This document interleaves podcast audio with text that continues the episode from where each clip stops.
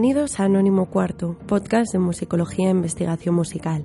Hoy llegamos a nuestro sexto programa para el que contaremos con un invitado muy especial, el compositor Agustín Castilla Ávila. Además, como siempre, tendremos nuestras secciones habituales que esperamos que sean de vuestro agrado.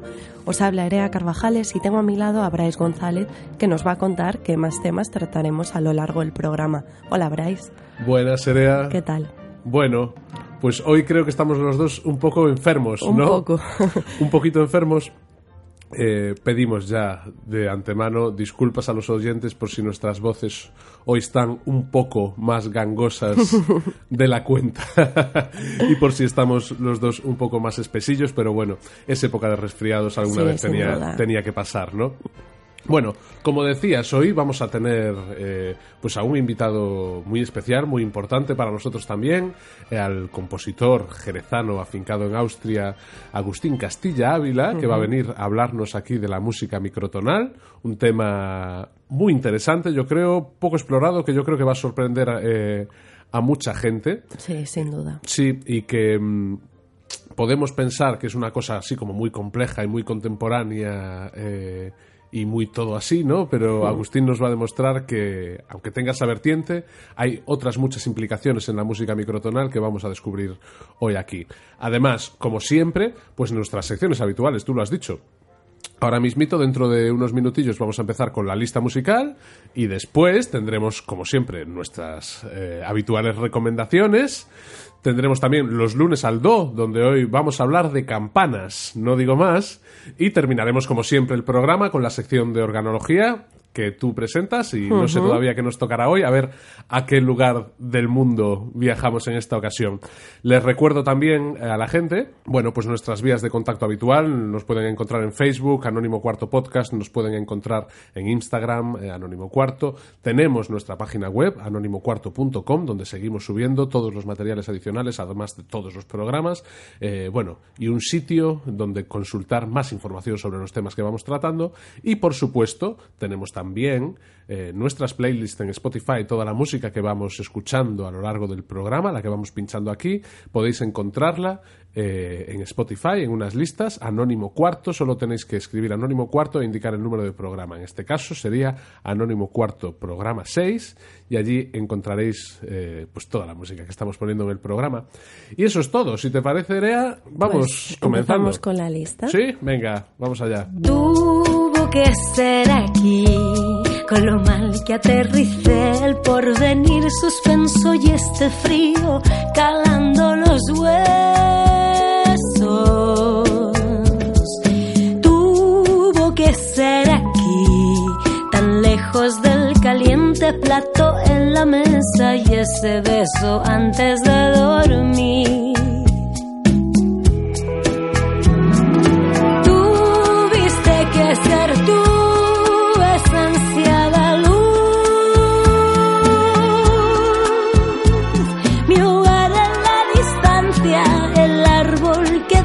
Sombra, mi hueco en la almohada eres tú. Bueno, eh, pues fíjate, empezamos escuchando a Rosalén, su tema Berlín, que está incluido dentro de su disco ¿Quién me ha visto?, que editó en el año 2015 con Sony Music. ¿Por qué no estemos escuchando a Rosalén y este tema, que aunque se llame Berlín tampoco tiene mucho nada más que ver con la ciudad? Porque el resto de canciones que vamos a escuchar y de temas que vamos a escuchar en esta sección hoy sí que tienen que ver eh, con ciudades. Concretamente tienen que ver con capitales europeas. Hoy vamos a intentar hacer un pequeño recorrido a través de Europa, a través de sus principales capitales, para descubrir pues distintos acercamientos que los músicos hicieron eh, pues, eh, pues a estos entornos urbanos, ¿no? Ya sea bien pues compositores que tuvieron una vinculación muy fuerte con el sitio en el que vivían, o como músicos que estuvieron de paso y encontraron algo interesante en esa ciudad a la que rendirle un homenaje musical, ¿no? En cualquier caso, es música eh, inspirada en ciudades hoy, ¿vale? En ciudades eh, europeas. Muy curioso. Sí. Entonces, bueno, vamos a empezar. Eh, ¿Qué te apetece? ¿Podemos hacerlo de norte a sur? ¿Podemos hacerlo de sur a norte? ¿Podemos hacerlo como, como Pues- tú quieras? Tú decides. De sur a norte, acabando en Invernalia. Empezamos de sur a norte. Venga. Pues si lo hacemos de sur a norte, tenemos que empezar, en este caso, en Lisboa. Nos tenemos que ir a Portugal, nos tenemos que ir a la capital portuguesa. Y allí nos vamos a encontrar con un grupo, lisboeta, además, que se llama Ala dos Namorados. Es eh, un grupo, como decimos, portugués, encabezado por João Gil y João Monge. Y bueno, es una banda que ha transitado por diferentes espectros estilísticos cercanos a la música comercial, pero siempre sin olvidar al fado y a la música popular portuguesa. La tienen siempre muy presente en su discografía. El grupo toma su nombre, esto es muy curioso, de la batalla de Aljuba Rota, un enfrentamiento del siglo XIV entre Juan de Portugal y Juan de Castilla. Y es que una de las alas, que es como se llaman en portugués a las brigadas, a los destacamentos militares, se conocía como a ala dos namorados, es decir, como la brigada de los enamorados, porque eran en este caso chiquillos muy jóvenes que era la primera vez que iban a la guerra y bueno se dejaban no a las novias todavía no mujeres ni esposas sino novias todavía pues en sus casas no entonces se les llamó así de esa manera a los enamorados un nombre muy poético muy bonito eh, que recogió además este este grupo no para ponerse nombre como decíamos, siendo un grupo que toma el fado como elemento de base, estaba claro que en su discografía la ciudad de Lisboa iba a estar muy presente. Y bueno, yo para la sección de hoy he escogido un tema de su primer disco, eh, el disco que se llama Como ellos, Alados Namorados, es un disco del sello EMI de 1994, que se llama Loucos de Lisboa. Tengo aparte además que puntualizar aquí que, que este grupo y este CD eh, lo guardo con mucho cariño porque este CD me lo regalaron cuando era pues yo muy pequeño. No sé si en el 94 o un poquito más tarde. Pero recuerdo que, creo que unas navidades me regalaron este CD de A la dos Namorados. Eh, y no paraba de escucharlo. Entre ellas, entre las canciones que nunca paraba de escuchar, estaba este Locos de Lisboa.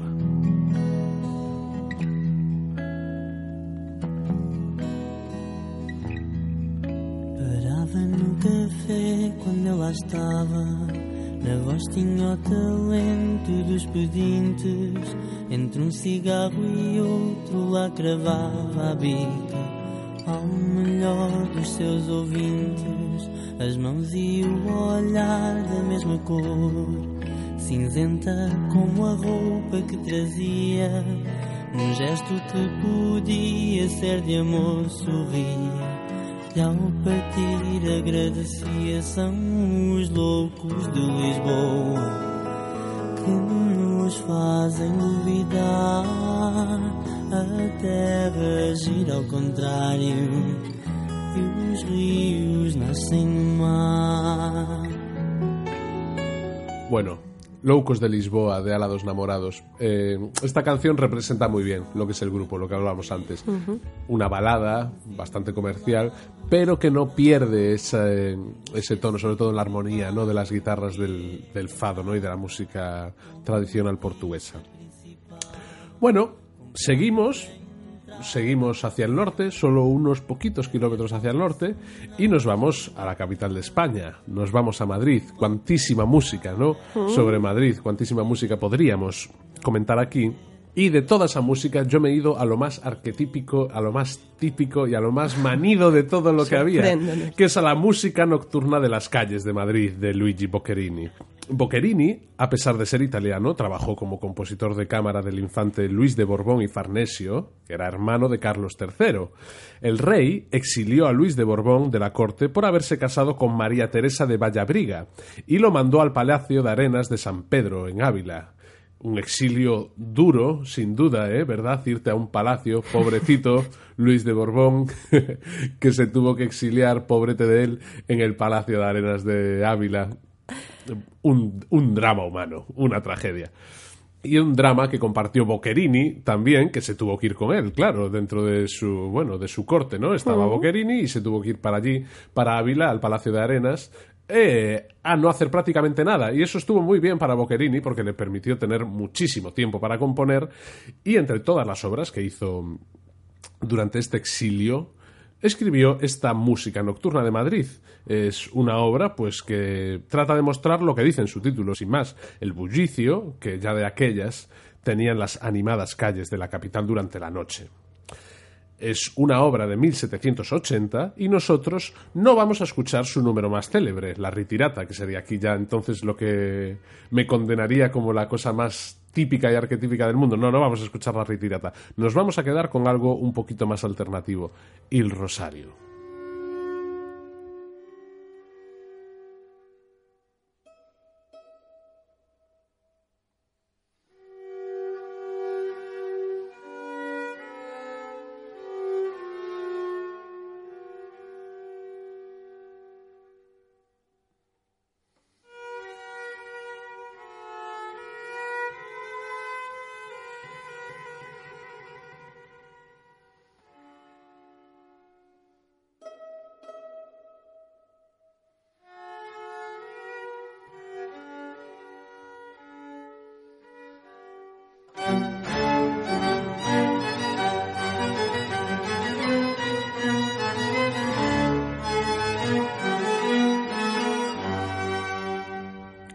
Bueno, magnífica esta versión del Rosario, en este caso era Jordi Chaval, y el Concierto de las Naciones en una grabación de Alia Vox del año 2014.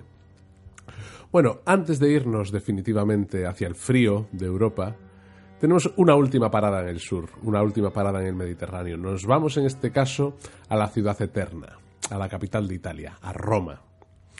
Si hay un compositor con una obra ligada a la ciudad de Roma, este es sin duda Otorrino Respighi, Respighi, además, es un personaje al que deberíamos dedicarle más atención en este programa, porque fue también un destacado musicólogo y, además de su trabajo compositivo, realizó una importante labor de investigación con la música italiana del Renacimiento y del Barroco.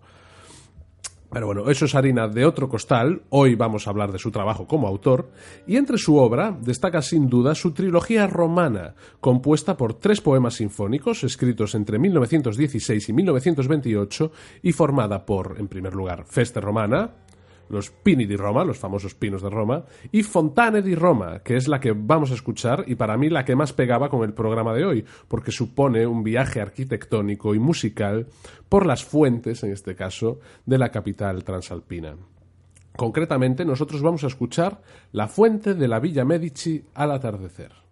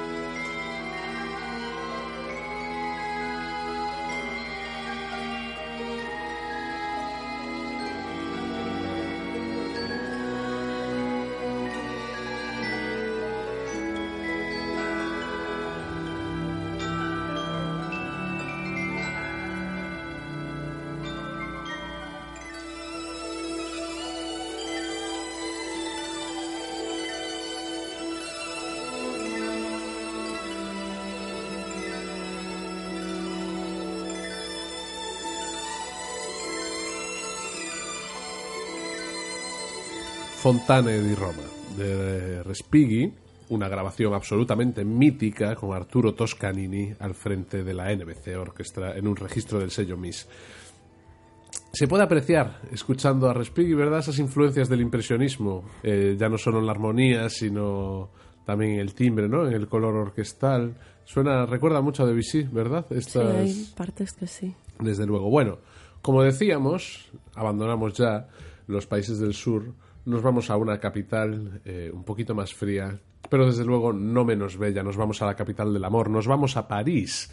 ¿Qué decir de París? Podríamos dedicarle un programa entero solo a las canciones parisinas, ¿verdad? De hecho, hace poco, la cantante francesa Sass eh, dedicó un disco solo a recoger canciones que hablan sobre la capital del amor. Hizo un bonito disco de versiones de canciones que hablaban sobre París. Precisamente, en ese CD está incluida una canción muy conocida y con decenas de versiones realizadas, Champs-Élysées. No vamos a escuchar la versión de Sass, aunque a mí me encanta, la verdad. Sin embargo, nosotros vamos a escuchar la versión original de este tema de Champs-Élysées, la versión de Joe Dassin. Joe Dassin fue un cantante nacido en Estados Unidos, hijo de franceses, que emigró con su familia a Francia cuando su padre fue incluido dentro de las famosas listas negras del macartismo, estas listas que se hicieron en Hollywood, donde se empezó a acusar a determinados personajes de simpatizar con el comunismo, lo que hizo que muchos eh, tuviesen que mm, bueno, en algunos casos emigrar y en otros quedar eh, proscritos de por vida de la cultura americana, ¿no? Hablaremos, yo creo, del tema del macartismo en otra ocasión porque hubo muchos músicos implicados en el asunto y bueno, es un tema que da para bastante. Adasan, fíjate tú, Adasan hijo, su padre era el que estaba metido en el asunto, su padre era, creo recordar que era dramaturgo, era algo relacionado con el teatro y la literatura.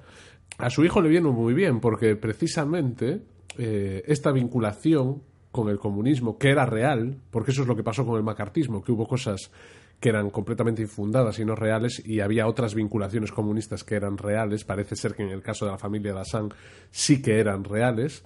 Eh, esto permitió que la música, después de, de Joe Dassin, hijo, estuviese muy bien vista eh, al otro lado del telón de acero, en la Unión Soviética, y no le pasase como casi todos los artistas occidentales que eran prohibidos en Rusia. Su música fue aceptada y fue promocionada y pudo escucharse eh, en la Unión Soviética. Entonces, bueno, mira, a Dasan no le vino tan mal al final lo que le pasó a su padre.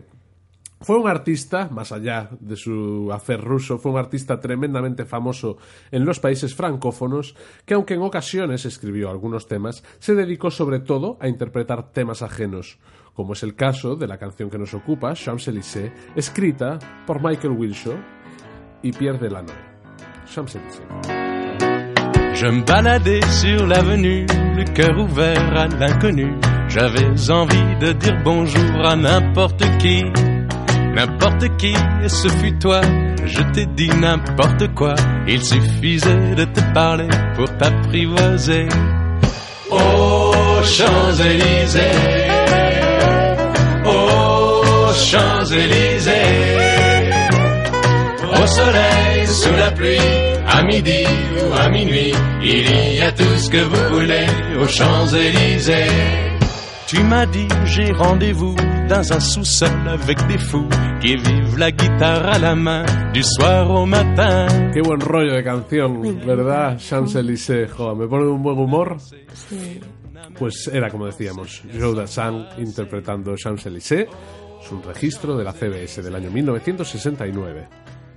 Bueno, cruzamos el Canal de la Mancha ahora, cogemos el Eurotúnel y nos vamos a Londres. Aquí podía haber hecho lo mismo que hice con Madrid y poner London Calling o una de estas, ¿eh?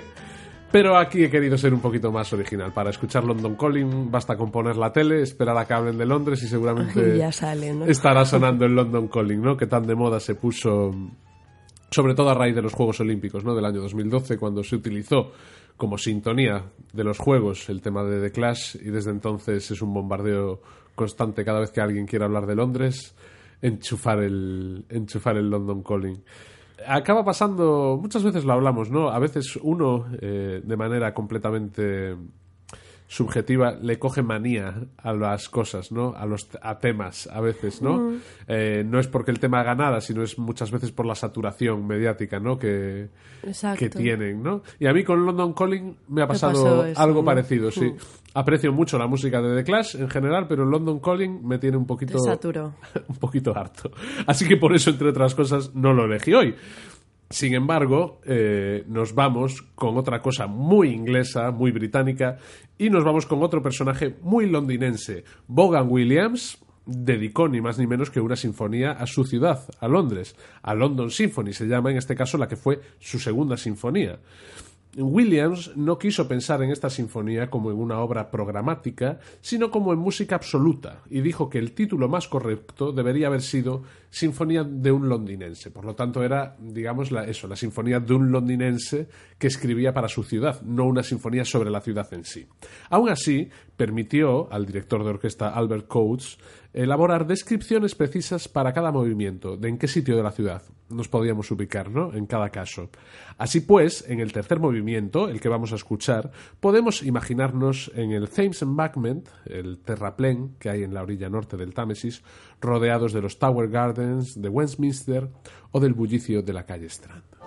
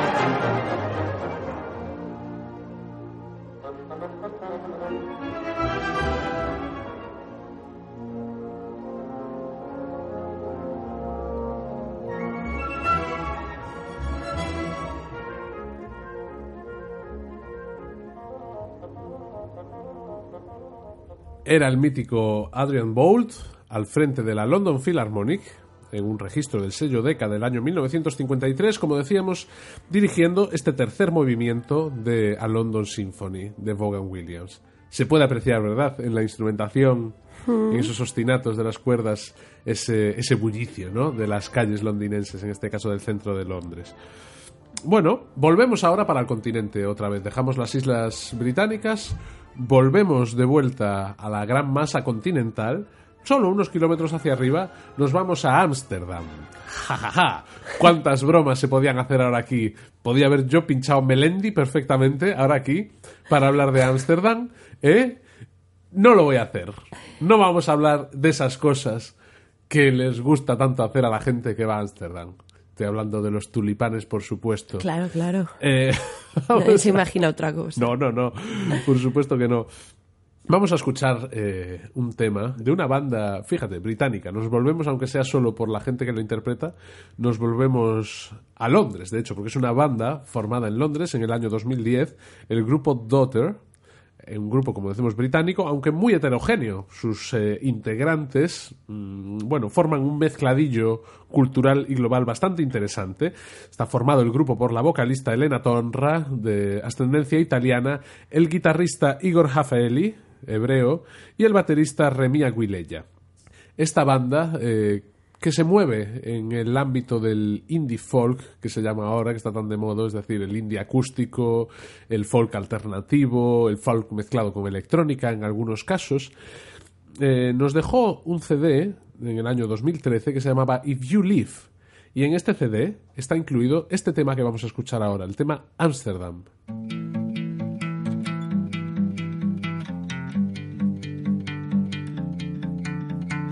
Skinner like lightning,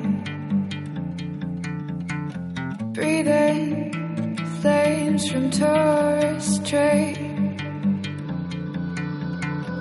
Your eyes go quite frightening. You lock your gaze onto my face. Heavy eye Crawling.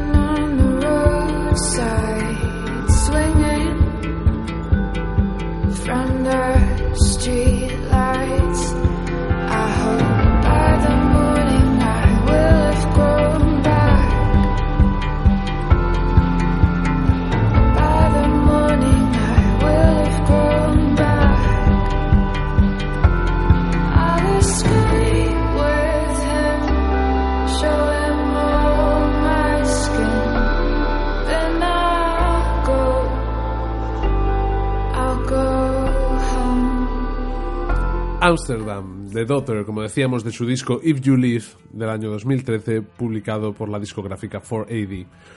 Bueno, llegamos al final de nuestro viaje Vamos a subir, vamos a coger si queréis el cochecito y nos vamos a hacer así unos cuantos kilómetros. Vamos a atravesar un par de grandes puentes y vamos a llegar a Copenhague, a la capital de Dinamarca.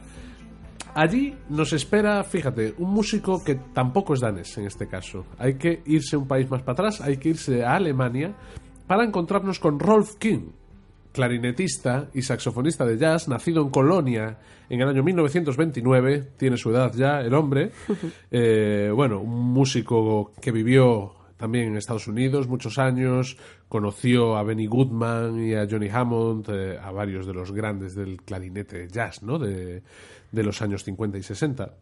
Tiene un hermano también llamado Joachim Kuhn, que es un gran pianista de jazz también. Y bueno, en el año 2008, eh, Rolf Kuhn fundó un grupo llamado Rolf Kuhn and Trio. Es decir, no es un trío, es Rolf Kuhn más un trío. En este caso, eh, un trío formado por Christian Lillinger, Ronnie Graupe y Johannes Fink. Es decir, se rodeó de parte de lo más granado del jazz alemán eh, de la actualidad, ¿no?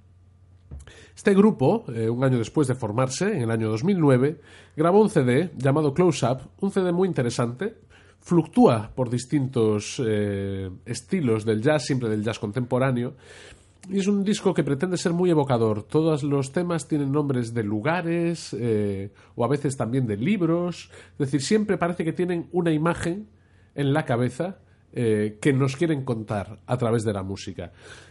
Y una de estas imágenes es la de Den Lille Hafru. eh, lo digo en danés porque soy muy guay, pero seguramente lo conoceremos todos como la sirenita, esta estatua de bronce que podemos encontrar en la, en la orilla, en una de las orillas del puerto de Copenhague, que ha hecho eh, pues famosísima, ¿no? A la capital danesa es uno de los estandartes turísticos de, de la ciudad, ¿no? Pues el Rolf Kuhn and le dedicó en este disco un tema a esta sirenita, un tema con el que vamos a terminar la sección. Vamos a escuchar ya Den Lille Hafru.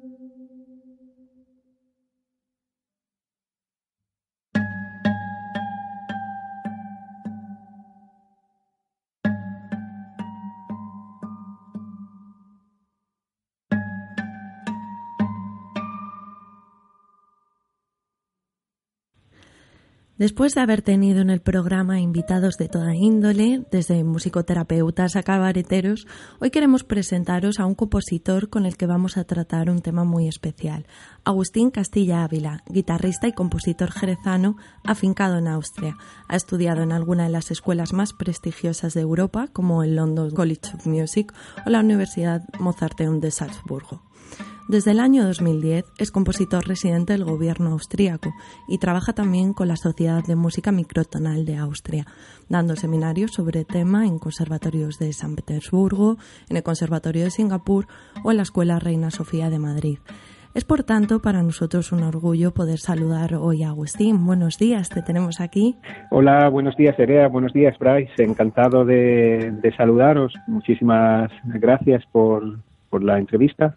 Gracias a ti por estar con nosotros y cuéntanos de qué venimos a hablar hoy aquí. Bueno, sí, de la microtonalidad o el microtonalismo, un, un sistema realmente que siempre ha existido, la- las divisiones de las frecuencias, ah, de una forma ah, menos convencional, digamos que el dodecafonismo, o bueno, las 12 divisiones de la, de la escala, han tomado casi toda la atención de la, de la música global. Sí. y pero bueno que, que hay otros sistemas mucho más antiguos y que existen todavía hoy. Y un poco como músico clásico que realmente son las 12 notas las que normalmente se aprenden en la escuela y las que utilizan la mayoría de los músicos clásicos pero mm, yo tengo también un interés muy especial por, por otro por otros intervalos digamos un poco más pequeños. Y mm, realmente es eso, es la división ¿no? de, las, de las notas del sistema dodecafónico que entendemos en, en Occidente. Pero realmente, ¿de dónde viene esto? No es algo nuevo. No, no, claro que no. Hay ah, antes de, digamos que ya ya casi por el Renacimiento ya fue tomando mucha ah, mucho protagonismo este sistema de 12 notas y, y la lo que se llama el tonalidad, ¿no? El sistema tonal. Ah, el microtonalismo, bueno, quizás si hay algún oyente que está poco familiarizado, digamos que un microtono es cualquier intervalo más pequeño de medio tono, De o sea, de mi a fa o de fa fa sostenido.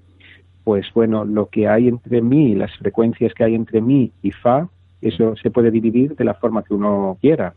Si, por ejemplo, alguien toca la guitarra y está, digamos, afinando entre mi y fa, lo que tradicionalmente se llaman como sonidos que, que no están afinados, digamos, con esos 12 son microtonos y se pueden considerar co- material completamente válido para, para cualquier división. Eso es eh, lo más pequeño.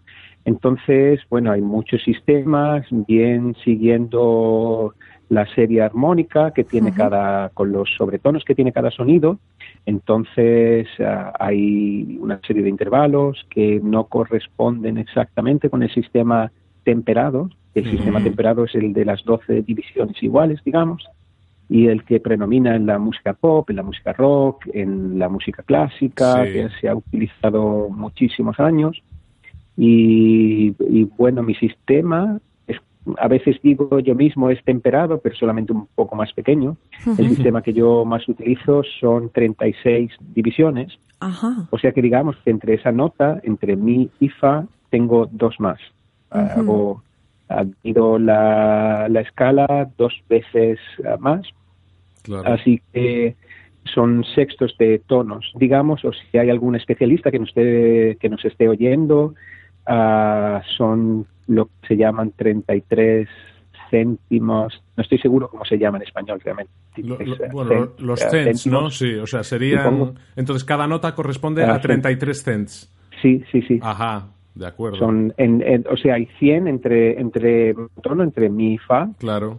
así que bueno, es un tercio, son 33 Claro. ah, centésimas, quizás se diga centésimas ya. Se, Ujú. olvidado un poco el español. Sí. ¿Y qué diferencias, por ejemplo, existe entre trabajar con... es- ¿Por qué te encantaste más bien por eh, dividirlo en esa cifra concreta y no en cuartos de tono o quizá otro. Am, sí, bueno, un poco cu- curioso realmente cómo empecé y bueno, seguramente después iré contando algunos ejemplos más con- concretos con, con instrumentos. Pero hace muchísimos años yo estudiaba en el Conservatorio Superior de Sevilla, hace mucho tiempo, pero aún me acuerdo. Entonces leí un libro de un señor que se llama, un musicólogo, se llama John Schneider, Ajá. y el libro se llamaba La guitarra contempora- contemporánea, de Contemporary Guitar, y había un capítulo al final del libro dedicado a la guitarra microtonal. Entonces, esos intervalos, ah, cuando uno ve los trastes de la guitarra, o sea, estas varices de metal, eso normalmente está separado a semitonos.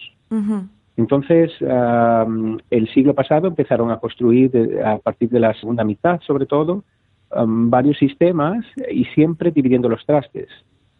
Entonces yo me quedé fascinado por este tipo de música y bueno, en aquel entonces sin internet, no había YouTube, había- era todo mucho más difícil de, de buscar y yo no podía realmente permitirme ah, comprar una de esas guitarras microtonales, tampoco podía permitirme de aprender la técnica un poco diferente para la mano izquierda al tocar con los trastes cambiados. Y de todos modos ah, si lo hubiera hecho ah, existía poquísimo repertorio. Entonces hay- había otra cosa que tampoco me gustaba, que las cuerdas al aire seguían siendo mi la re sol si mi, completamente normal Claro. y digamos que por la por las distancias que tiene fortaleciendo lo que es el acorde de mi menor, puesto que cuatro de sus notas corresponden al- a la tríada de mi menor. Así que era un instrumento demasiado resonante al tocar cuerdas al aire y no me convencía demasiado. Así que tuve que buscar por cosas prácticas. También la profesora que yo tenía en Sevilla, doña Josefina Calero, no estaba de acuerdo con que yo ah, tocara música microtonal para ese instrumento. Así que un poco para, para mi propia satisfacción, lo que pensé, bueno, pues, pues voy a utilizar cuerdas iguales y voy a utilizar una escordatura, que escordatura significa cambio en la afinación de las cuerdas. Y voy a probar cosas microtonales. Entonces, bueno, eso, ¿por qué sextos de tono? ¿Por qué cuartos de tono? Yo probé cuartos de tono, probé octavos de tono, a- to- aún más pequeños, serían eso, 48 divisiones de la, de la escala. Y como la guitarra tiene seis cuerdas, ah, la dividí también en sextos de tono. Pensé, como tercer, tercer intento, fue, ah, voy a dividirlo en En 36. sextos, claro. Y me encantó. Te enamoró. Así que pensé, es perfecto, porque entonces ah, parece que es un instrumento realmente ah, o monofónico y con un clúster de los sextos de tono. Entonces ah, la sonoridad es muy bonita, es más neutral porque no tiene, al estar todas las notas, todas las cuerdas tan cerquita una de la otra, no tiene los sobretonos que am, apoyan los sonidos como con la guitarra cuando tienes mi, la, re, sol, si, mi. Claro. Así que es bastante carácter más neutral y, y bueno, me encantó ese sistema. Y en aquel entonces en Sevilla, eso, escribí sin ser compositor, escribí alguna pieza y entonces cuando tenía algún concierto, al final del concierto tocaba esa pieza yo que había escrito y por lo menos tenía tenía la satisfacción de poder tocar, de poder tener un poquito de contacto con la, como intérprete con la, con la música microtonal, digamos. Porque está claro eso, que al margen de que existan instrumentos propios para interpretar música microtonal, tenemos opciones con instrumentos convencionales, ¿no? Para poder interpretar esa música. Sí, sí, sí, sí, por supuesto. Bueno, en, ah, hay bastantes ah, formas, por ejemplo, los instrumentos de cuerda, tanto Ujú. el cello, el violín, la viola. Claro. Todos estos ah, se pueden hacer muy fácilmente desde la mano izquierda o bien también se pueden, las cuerdas al aire se pueden afinar de la manera que el compositor decida. Entonces no tiene por qué ser, en el caso de la guitarra, mi, la, re, sol, si, mi. Uno puede manipular las cuerdas y crear unos intervalos bien por un sistema como el mío de divisiones iguales sean cuartos de tono, sean tercios de tono, sextos de tono, octavos, etcétera, o bien por el sistema de, de Just Intonation, o por el sistema Mintone, no sé cómo se dice en español, lo siento mucho. Ah, los diferentes sistemas que existen, Sí. donde las divisiones no son iguales, sino las divisiones son ah, o el sistema pitagórico, que son un, Mm. po- son un poco diferentes al, al sistema temperado, que es, digamos, un sistema que sirvió de como un acuerdo entre todos los sistemas, una claro, cosa una unificación, ¿no? Ah, sí, por, por razones prácticas ah, realmente, pero que no que es- está muy bien pensado el sistema temperado, por supuesto, es increíble, pero que no es no, no es perfecto realmente. Bueno, en- de hecho no hay nada perfecto. digamos. Claro.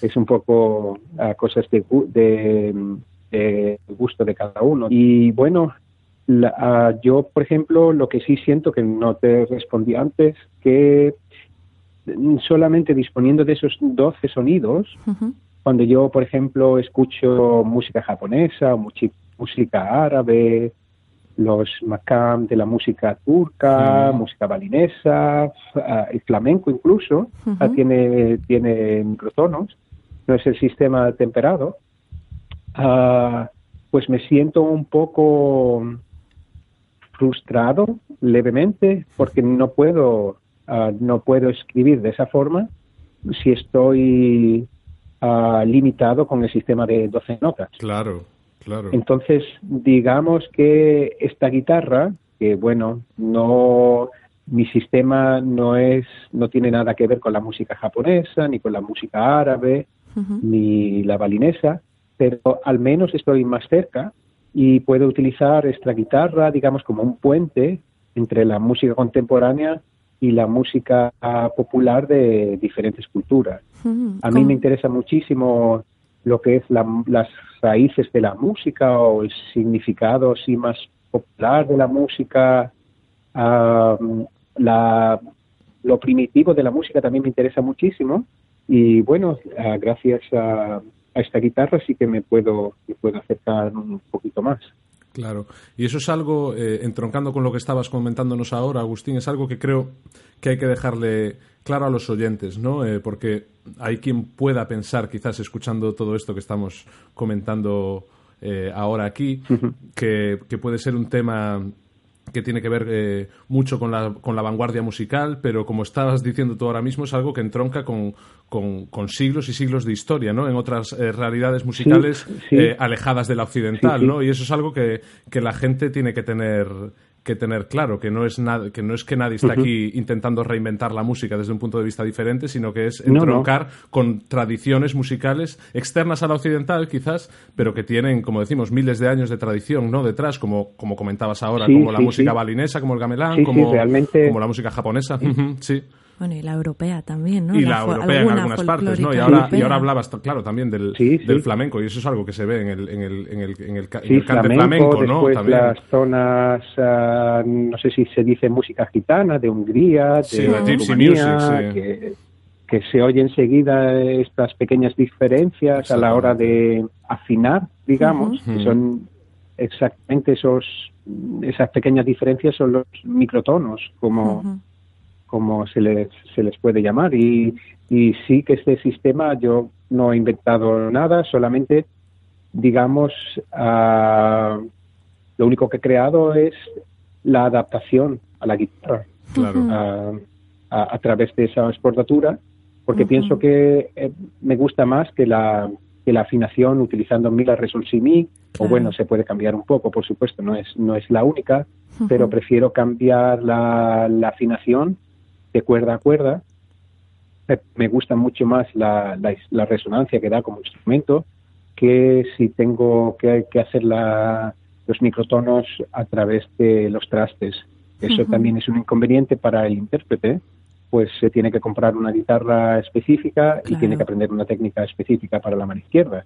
Que me gustan mucho estas guitarras, hay muchísimas, de John Kander, por ejemplo, ha hecho muchísimas cosas por el instrumento, hay, ah, incluso instrumentos construidos con trastes móviles, entonces uno puede adaptar para cada tipo de composición, incluso especialmente diseñado para la música makam turca, a que admiro muchísimo, pero digamos que mi intención era crear otra cosa paralela a lo existente y pensando sobre todo en la practicidad de, de la interpretación de esa música microtonal de forma de que cualquier guitarrista lo, lo, Claro. lo, pueda, lo pueda ejecutar.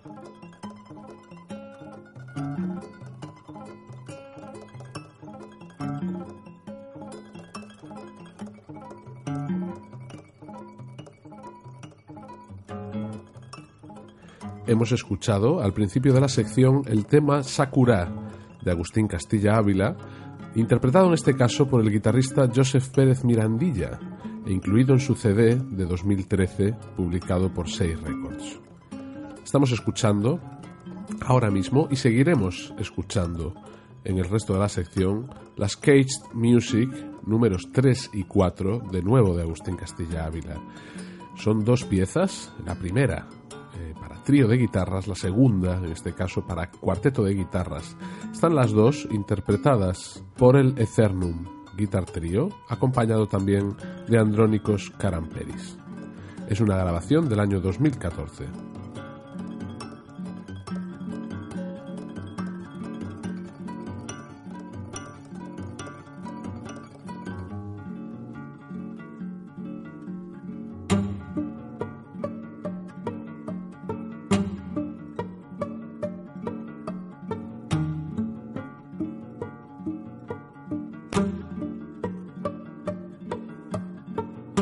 Ya tenemos el instrumento, tenemos una partitura. ¿Cómo se enfrenta a ella un intérprete? ¿Cómo se refleja todo esto en una partitura? Ah, bu- ah, bueno, sí. Con respe- respecto al tipo de notación, ah, hay muchos sistemas que se puede utilizar notación tradicional. Ah, hoy día casi todos los músicos conocen los el cuarto de, de tono elevado, el- digamos el cuarto de tono sostenido o el cuarto de tono bemol. Hay, y- o hay las pequeñas modificaciones a través de una flecha. Hay compositores que escriben un sonido y encima de la nota un- los- las centésimas ah, que tenga que subir o bajar, las pequeñas diferencias microtonales, digamos. En mi caso, bueno, al tener escordatura y siempre pensando en la practicidad, es muy curioso porque en aquel entonces, cuando, cuando estaba en Sevilla, ah, un poco naif, ¿no? Un poco inocente, el primer sistema que creé, que fue con colores. Anda. Y entonces, digamos que utilicé la partitura en una pieza que se llama Solsticio Microtonal para guitarra, que ni siquiera la tengo grabada. La perdería en algún momento, seguramente la grabé en algún momento, pero Sí. se, se perdió por el camino. Ah, pues eh, es muy entrañable, ¿no? Como lo veo hoy. Utilicé el color negro para las notas neutrales, o digamos Ajá. dentro de ese sistema de 12 notas. Ah, y después el color azul para las que estaban un sexto de tono por debajo y el color rojo para las que estaban dos sextos o un tercio de tono por debajo. Ajá. Y bueno, la partitura muy bonita, muchos colorines. Y bueno, yo podía seguir perfectamente la, la partitura mientras que la aprendía, mientras que la escribía. Y para mí, un sistema lógico para plasmar esa música y para que no se perdiese Claro. pero después con los años ah, realmente pasé muchísimos años sin volver a escribir ah, para este sistema Y fue precisamente cuando estaba en Londres en la Guildhall School of Music. Estudiaba con un grandísimo profesor que se llama Robert Brightmore que admiro muchísimo. Y bueno gracias a él ah, por fin un profesor de cuando estudiaba no se enfadaba conmigo por no por no practicar más y me dejaba que invirtiera tiempo con la música microtonal porque hasta aquel entonces los profesores no tu programa tus exámenes y nada más. Claro. y este señor, pues un poco que era más abierto y le gustó mucho esta idea y me apoyó y me motivó para que siguiera escribiendo piezas con este sistema.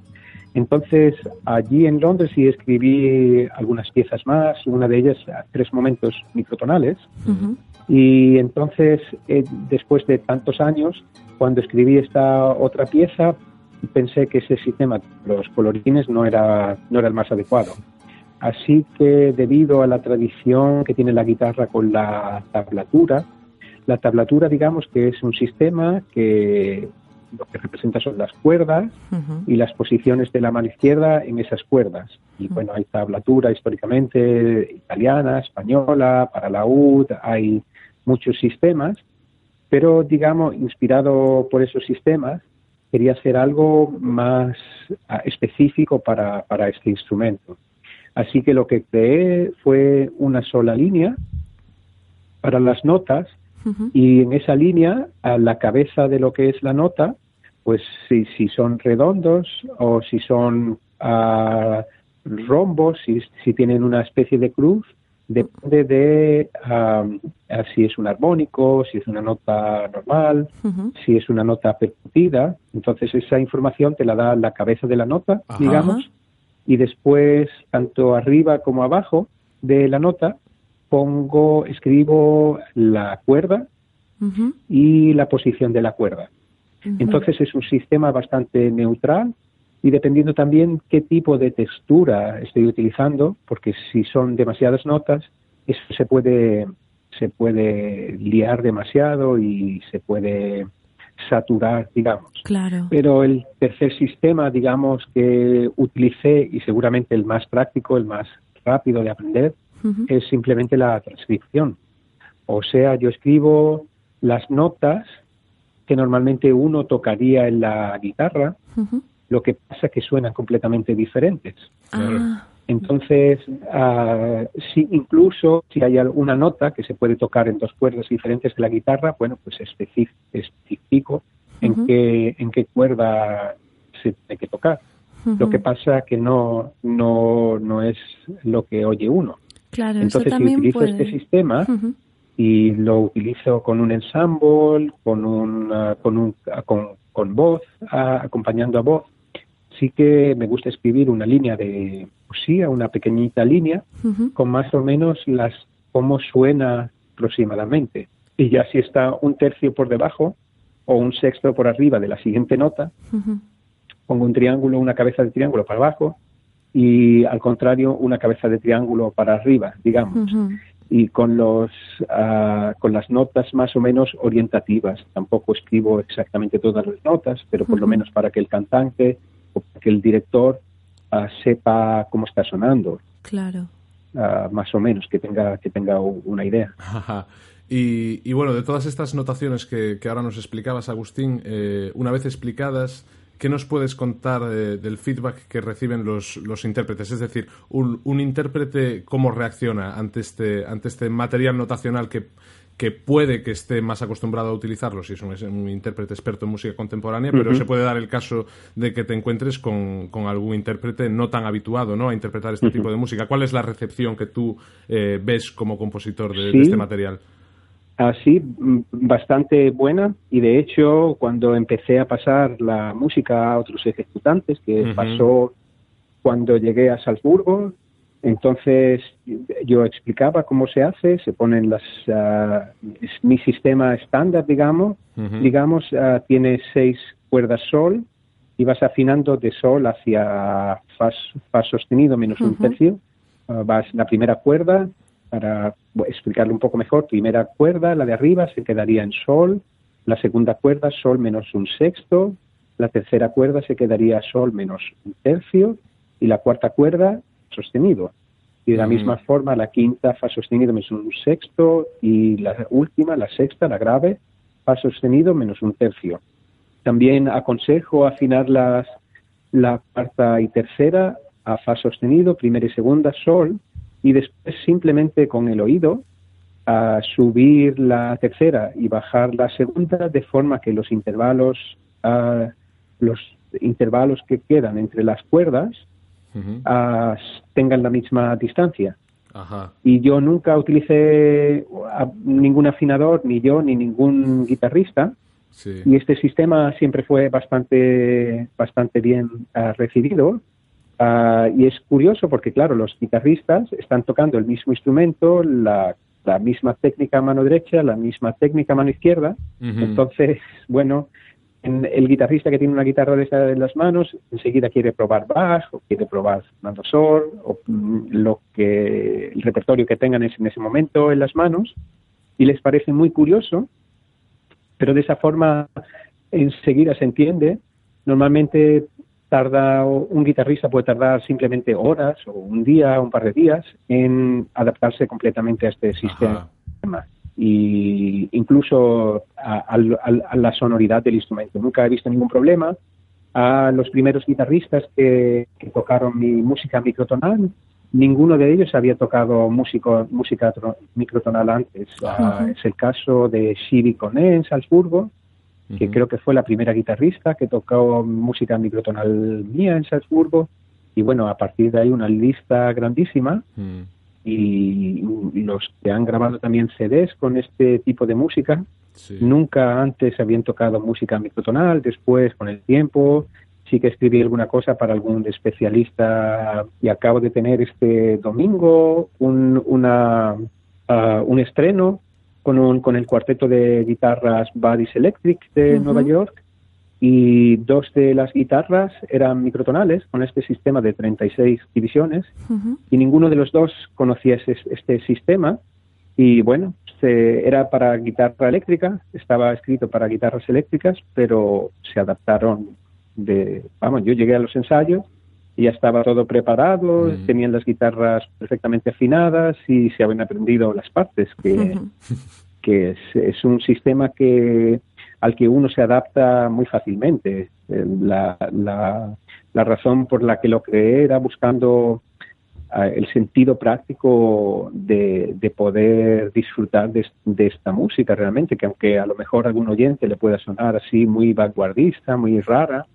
realmente esta música seguramente es mucho más tradicional y mucho más primitiva, incluso casi como música popular, que la mayoría de las músicas que se, que se crean hoy día. Claro. Eh, qué, qué buen apu- apunte este, este último que haces, eh, Agustín. Y además también con todo esto que nos has dicho eh, ahora, también por si hay algún guitarrista escuchándonos que podía albergar todavía algún miedo de si lanzarse a esta música, queda claro que no, no, no tiene que tener miedo ninguno, ¿no? De meterse, de meterse en la música Ah, sí, sí, por microtonal. supuesto. Perfecto. Pues Tarda, eso enseguida es cuestión de, de- de minutos. Cualquier guitarrista ah, puede to- to- mm, tomar esta guitarra y enseguida se da cuenta de, de cómo funciona.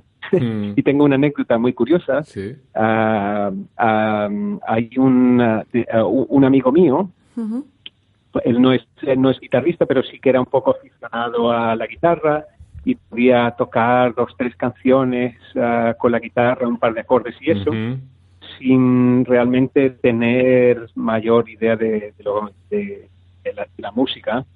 Y bueno, este amigo estábamos un día en una fiesta en mi casa y bebiendo y pasándolo muy bien Mm. y llegó un momento que él, bueno, no controlaba demasiado bien y, y entonces la broma que le gasté, que me dijo, ah, pásame una guitarra, quiero quiero tocar la canción, no sé, una canción pop o un- no, recuerdo la canción que era.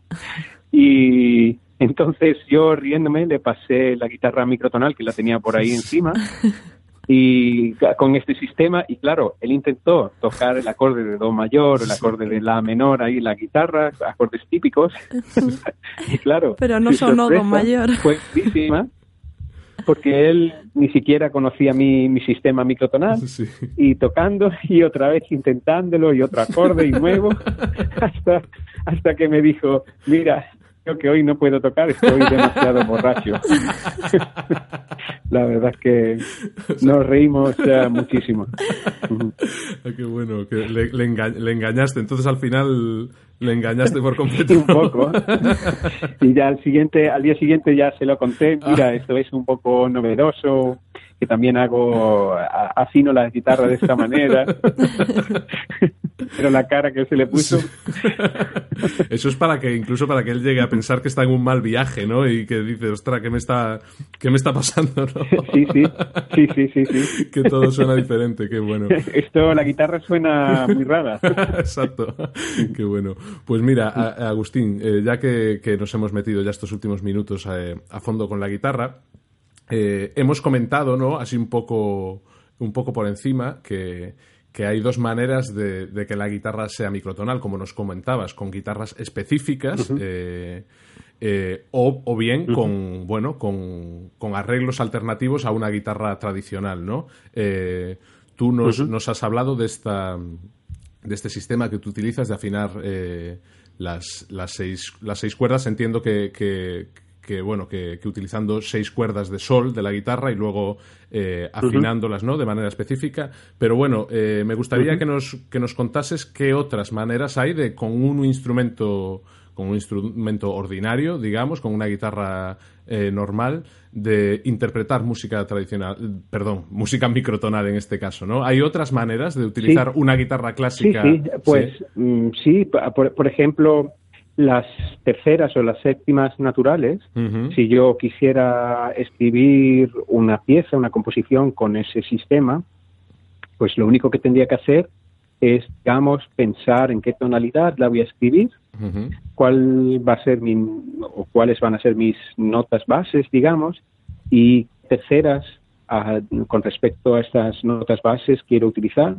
Entonces puedo afinar a través de las de, de las clavijas, Ujú. puedo afinar de, en ese sistema de forma que, que pueda obtener terceras naturales o séptimas naturales que son un poquito diferentes del, del sistema del sistema temperado.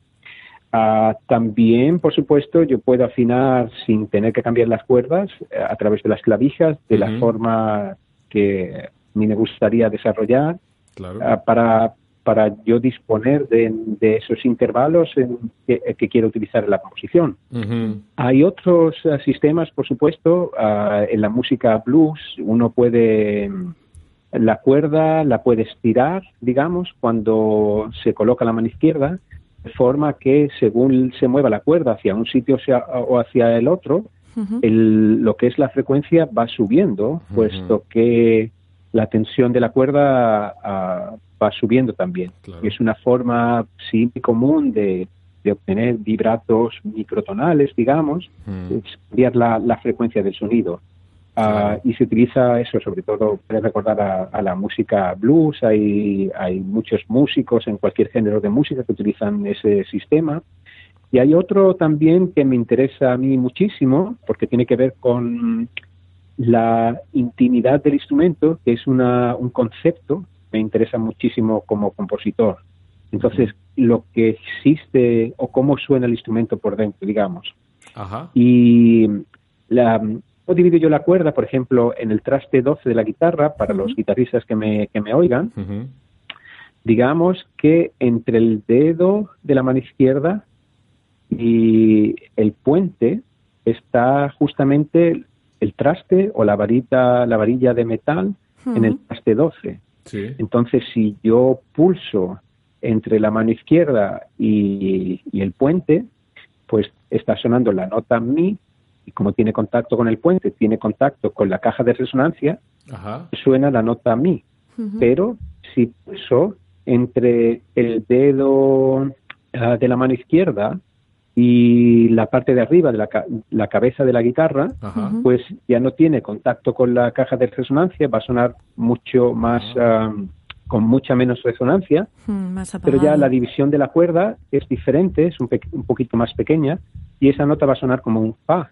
Ajá. Entonces, si yo ahora con, con la mano izquierda me voy a, voy subiendo, digamos, traste 12, 11, 10, Sí. etcétera, digamos que la proporción de los trastes está invertida. Claro. Entonces, las distancias, al estar invertidas, es una manera también de obtener muchos ah, microtonos. Claro.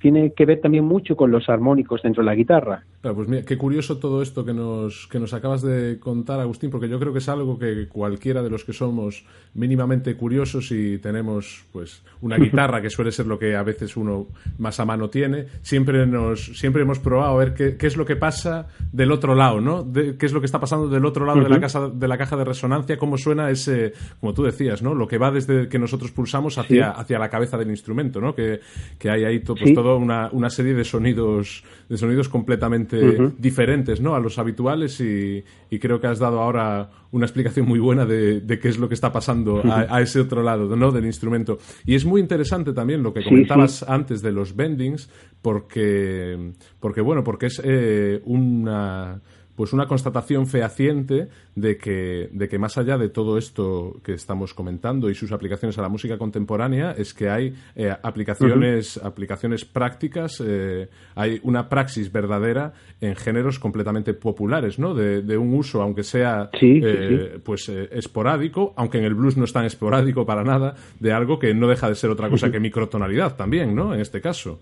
Sí, sí, sí, sí, sí. De hecho, a- hay un experimento, si hay guitarristas que nos están escuchando, ah, yo muchas veces hago un experimento con el- en algunas conferencias que, que doy, que hay una técnica, ah, con la mano izquierda se puede hacer tapping, se llama, o hammering, que es, digamos, hacer un, ah, un golpe en vez de colocar el dedo de la mano izquierda en el traste y después pulsar con la mano derecha, se puede directamente golpear con el dedo de la mano izquierda y, por supuesto, si se hace en el traste 12, la nota que suena es la nota con el traste que está conectado a, a la caja de resonancia. La Ajá. nota que más suena, perdón, porque están sonando dos. Está sonando bien lo que pasa entre el traste 12 y la caja de resonancia, pero en ese golpe hay otra conexión que es entre el traste 11 y la cabeza de la guitarra.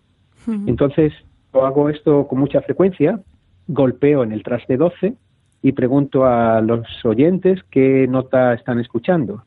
Entonces, voy, digamos, tapando la cuerda de forma de que la, el otro lado de la cuerda, en, a- en dirección a la cabeza, cada vez va sonando más. Entonces, llega un momento que completamente tapo la, la conexión con la caja de resonancia y entonces el oyente está escuchando la nota fa. A veces no entienden lo que pasa, la, ma- la mayoría, pero escuchan ese fa y después hago una pequeña pausa, vuelvo a hacer ese tapping y la percepción cambia enseguida. Se escucha mi y fa las cosas al mismo tiempo. Que entonces es un poco a veces lo que reivindico con la música, cosas que existen, siempre han existido, y lo único que quiero un poco es manipular la percepción de- del oyente. Hubiera sido más fácil con, con la guitarra, claro. Sí. Bueno, Agustín, y ya para ir acabando, simplemente decir que qué acogida tiene hoy por hoy esta música.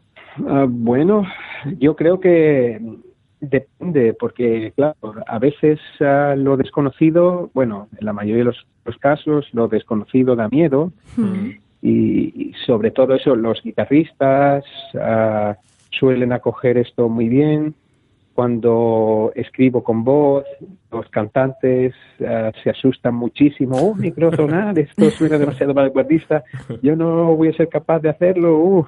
Pero después, cuando realmente escuchen el sistema, cambia la situación completamente, se tranquilizan.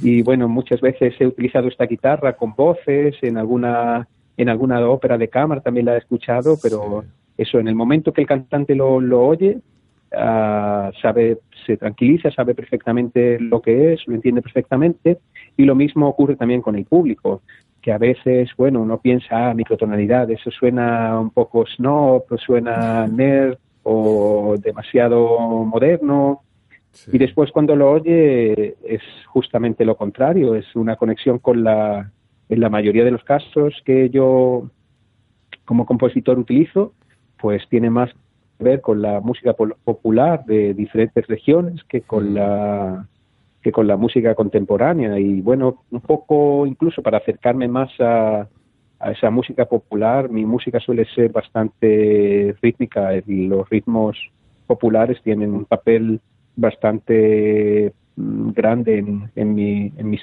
composiciones. Y, y bueno, es, es un. Ahora seguramente estemos en un periodo de transición, seguramente, y llevamos, digamos que la música microtonal se ha incorporado a la música clásica apenas casi 100 años, digamos, desde un compositor, Alois Haba, otros compositores como Julián Carrillo y Harry Parch, pioneros de, este tipo de música en la, dentro de la música clásica. y, y, bueno, el oyente poco a poco necesita todavía un poco de tiempo y creo que hoy día es difícil que, que los compositores en diferentes tendencias no, no utilicen los, uh, los intervalos más pequeños a los tonales, porque un compositor, digamos, yo pienso que una, uh, una característica indispensable es la curiosidad que tiene el compositor. Al crear está buscando uno algo nuevo. Por supuesto. Y por esto de la microtonalidad, eh, ofrecer muchas cosas aún por, por explorar, muchas cosas nuevas. Y por eso creo que que este sistema cada vez, uh, o los diferentes sistemas microtonales cada vez van a ser más utilizados. Pues esperemos que sí, la verdad, porque bueno, yo creo que como todo, ¿no? Tenemos un oído educado y bueno, pues a veces cuesta abrirse a nuevos estilos y bueno, en este caso ya no solo nuevos estilos, ¿no? Sino nuevos sonidos que igual nuestro oído pues no, no está acostumbrado a escuchar. Sí, sí. Pero bueno, sin duda, como dices tú, es un, un recurso que tenemos, tenemos ahí y desde los orígenes de la música y por qué no hacer uso Sí, de él y, y seguir investigando, seguir intentando aportar nuevas sonoridades a, a un público que bueno, que aunque tenga un oído educado, siempre se puede reeducar, ¿no? Sí, sí, sí. Bueno, y sobre todo eso, hoy día, gracias a Internet, eh, seguro que muchísimas personas en algún momento han, han oído música japonesa, música de China, de música árabe. Y bueno, con esos sistemas microtonales, digamos, les llevamos a, a esos otros sistemas, les pues, los conectamos, digamos. Pues, pues Agustín, te vamos eh, a agradecer porque esto, aunque sea un programa online, hay unos mínimos tiempos que cumplir y, y bueno, te, sí, así es, así es. Te agradecemos eh, enormemente que hayas estado este rato aquí con nosotros. Esperamos que, que esta conversación que hemos tenido sirva para que, bueno, quien todavía no conociese esta otra realidad de la música se acerque un poquito a ella y, y de verdad que de nuevo te damos las gracias por, Mm. por haber compartido este rato de radio con nosotros. Esperamos que hayas estado a gusto charlando aquí en Anónimo Muchísimo. Cuarto. Sí. Y, y bueno, y, y te emplazamos igual para, para otra ocasión, quién sabe, con, con otro tema. Eh, Agustín, de nuevo, muchas gracias por estar gracias. con nosotros. Eh, muchísimas gracias a vosotros, un placer y enhorabuena por vuestra por vuestro maravilloso programa.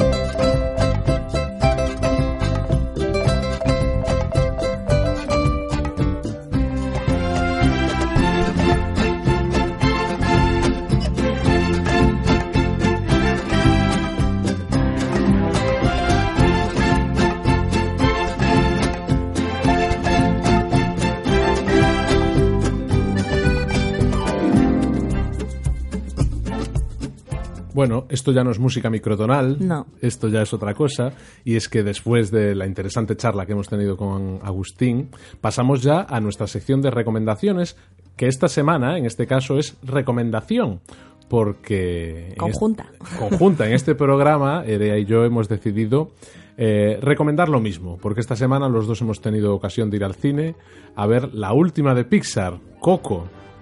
Y, y bueno, hemos decidido recomendarla. ¿Por qué hemos decidido recomendarla, Erea? Bueno, pues obviamente siendo un, un podcast de música tenemos que decir que parte de, ¿no? de nuestra recomendación se inclina por la música que escuchamos de aquí, ¿no?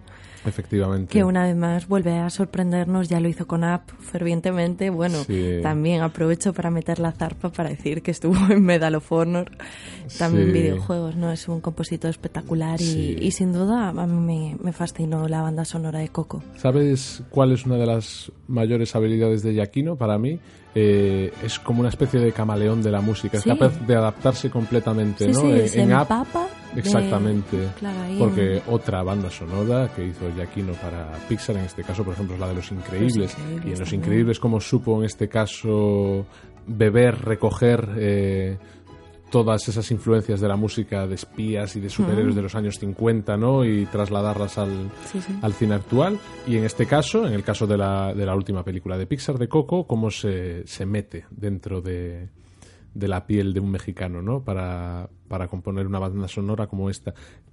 Es destacable, además, que en una película tan musical como es Coco, la banda sonora de Giacchino pasa bastante desapercibida. Ha sabido ser muy elegante y ha sabido meter la- las pildoritas musicales en el momento en el que hacían falta. No, ha, no ha sobrecargado. Su música no sobrecarga la película, ¿no? Eh, y eso, en una película sí, en una película donde ya hay muchos temas eh, musicales, eh, muchos temas vocales, eh, y en una película con un ritmo tan alto como tiene Coco, porque es una peli de ritmo alto en general. Eso es una virtud también, saber que, eh, que la música está ahí, no desentona, pero tampoco se hace, se hace notar demasiado, ¿no? Se consigue permanecer siempre en el plano exacto. Eso es lo primero que queríamos recomendar, la banda sonora de Giacchino, pero después yo creo que también es necesario recomendar la peli en sí, ¿no? Porque Sin ánimo de, de destripar nada y de hacer ningún tipo de spoiler, eh, bueno, podemos decir como mínimo que la peli va sobre música, ¿no? Y bueno, estoy leyendo críticas que dicen repite una de cada de, de cada de las recetas con éxito. Bueno, pues sí, puede que el argumento no sea un poco típico, ¿no? Tampoco quiero spoilear a nadie. Simplemente decir que a mí no me lo ha parecido para nada. Me parece, pues eso, una aportación diferente, una película en la que tiene importancia la música, que, y espero no spoilear a nadie con esto, pero que se ve ya ese, esa admiración ¿no? que siente un niño ya no solo por la música sino por su por su instrumento y cómo una persona puede llegar a amar tanto no sé la música desde Mm. desde chiquitín Desde luego, claro, ¿qué pasa con Pixar? Que han dejado el, el listón tan alto eh, que es muy difícil para ellos mismos eh, superarlo, ¿no? Eh, y en el caso de, de estos últimos años, lo dejaron todo tan, tan arriba con, con Inside Out, con Del Revés, que es una película tan sumamente brillante, eh, ya no solo en el tratamiento de la historia, sino en la concepción y, ¿no? y, en, y en el propio diseño de personajes, todo en Inside Out es tan novedoso, es tan original y está todo tan bien hecho que ahora parece que las comparaciones eh, pueden resultar odiosas en algunos casos. Coco puede ser que no sea eh, una película tan rompedora como Inside Out. Fluctúa, eh, sobre todo a nivel narrativo, en ciertos lugares comunes pero no podemos dejar de decir que es una película muy bien hecha, lo primero, una factura técnica increíble, una historia que da, tiene los suficientes giros de guion para que no todo sea como te lo esperas, aunque haya muchas cosas que sí, otras no lo son tanto, Eh, y sobre todo lo bien recreado que está, eh, no esa, esa parte de la cultura mexicana, además de la que hablamos no hace tanto en el programa, como es el Día de, Día Muertos, Muertos, exactamente. o de los muertos. O de los muertos. Ellos dicen de muertos, lo dicen en la peli además. bueno en la dicen- peli dijeron las dos Bueno, pero el Decían de muertos o de los muertos Al- yo creo que era al revés, ¿eh? pero bueno, Bueno.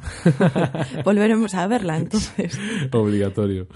Eh, entonces yo creo que es lo, lo mejor que se puede recomendar de esta película, ¿no? Sí, sin duda, yo creo que, que bueno, que cabe destacar eh, películas que a día de hoy siguen inspirándose en figuras de intérpretes, como por ejemplo pudimos ver hace poco también Sing, ¿no? El casting de los cantantes y luego todas las representaciones. Tenemos también Cubo, el niño que toca este instrumento un cordófono, ¿no? Sí. De dos cuerdas. No, no voy a dar mucha información porque puede que, hablemos Cubo, de ello. eh, y además Cubo es posible que mucha gente no la haya visto, seguramente no tanto como la que pueda haber visto cualquier peli de, de Pixar, ¿no? En el caso de, de Cubo, que es más de un, de un estudio de animación un poco más independiente, entre comillas, ¿no? En este caso, con Coco tenemos la guitarra como principal protagonista Mm. y yo creo que debemos ir parando, ¿no?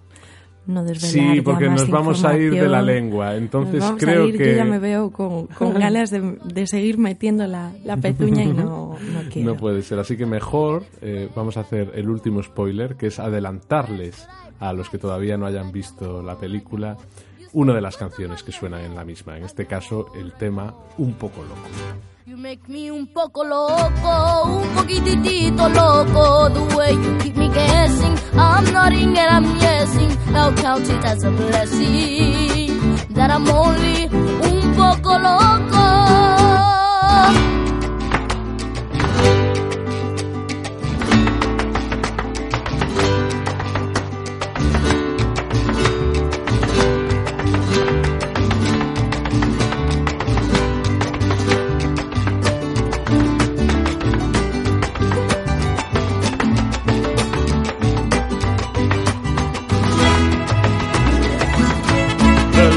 That you make me, it is just un poco crazy. The sense that you're not making. The liberties you're taking leaves my cabeza shaking. You are just un poco loco.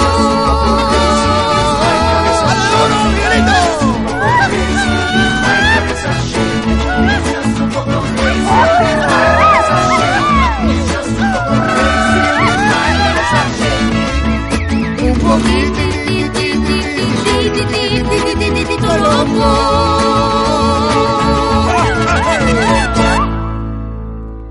Bueno, pues con esta, esta canción de, de la banda sonora de Coco vamos a pasar ya a la segunda parte de nuestro programa con la sección de Bryce los lunes al do, que creo que hoy el tema va sobre campanas.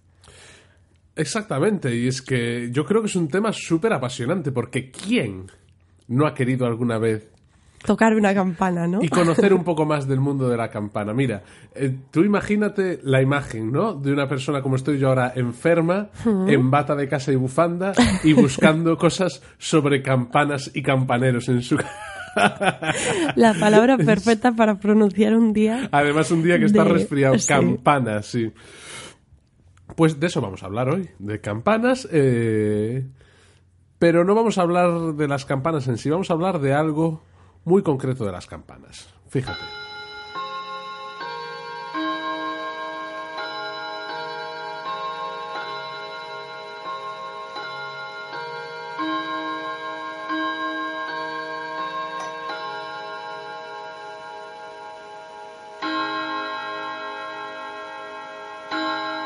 Esto, que todos podemos reconocer, son los cuartos de Westminster, una melodía que se ha convertido en el estándar absoluto de las campanas de iglesia y los relojes. Es, podríamos decir, es el aserejé de las horas.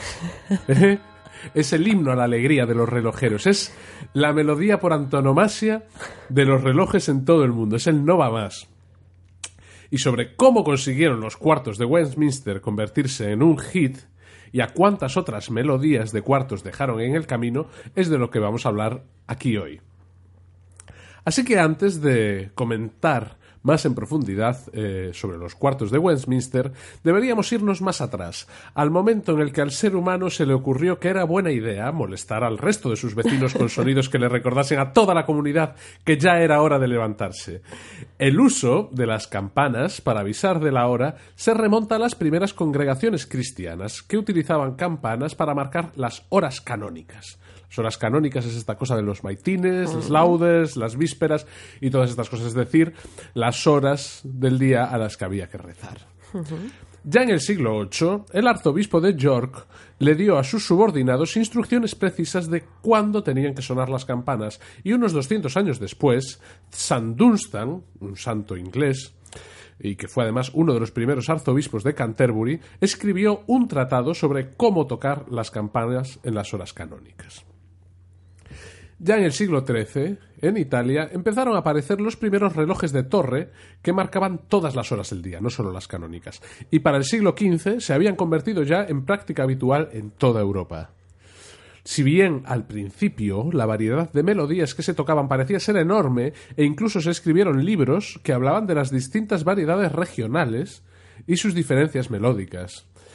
Ya para el siglo XIX su uso se había ya estandarizado bastante, ya habían quedado unas pocas melodías que eran las que se tocaban habitualmente. El experto en campanas eh, Daniel Harrison en su artículo Tolling Time, un artículo que publicó en el año 2000 en la Sociedad Estadounidense de Teoría Musical, destaca varias melodías más allá de la de Westminster. Así pues, tenemos, vamos a ir un poquito por orden, los cuartos de Guildford, que se pueden escuchar todavía hoy en día en la iglesia del Trinity College en, el Reino Unido. Estos son los cuartos de Guildford.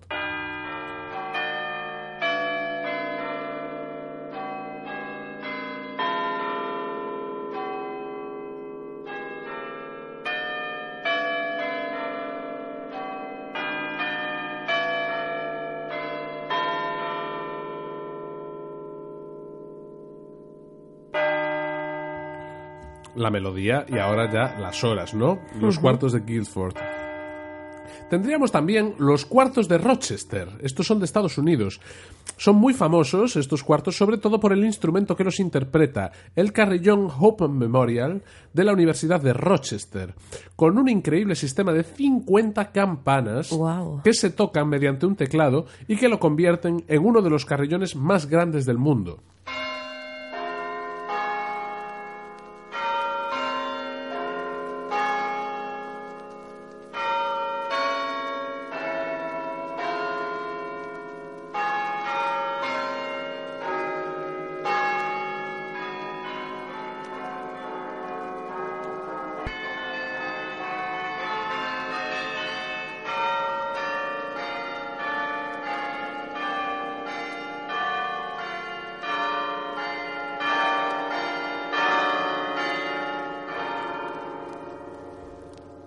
Tener 50 campanas es que puedes meter hasta intervalos disminuidos, Ya como el caso de esta melodía de Rochester.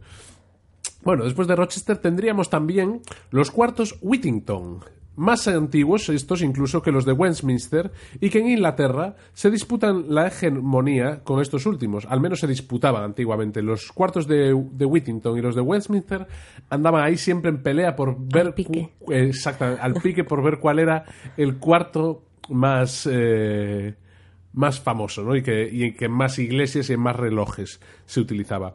Aparte de encontrarlos, estos cuartos de Whittington, en muchas iglesias, es muy popular entre los relojes domésticos del periodo victoriano. Hace así.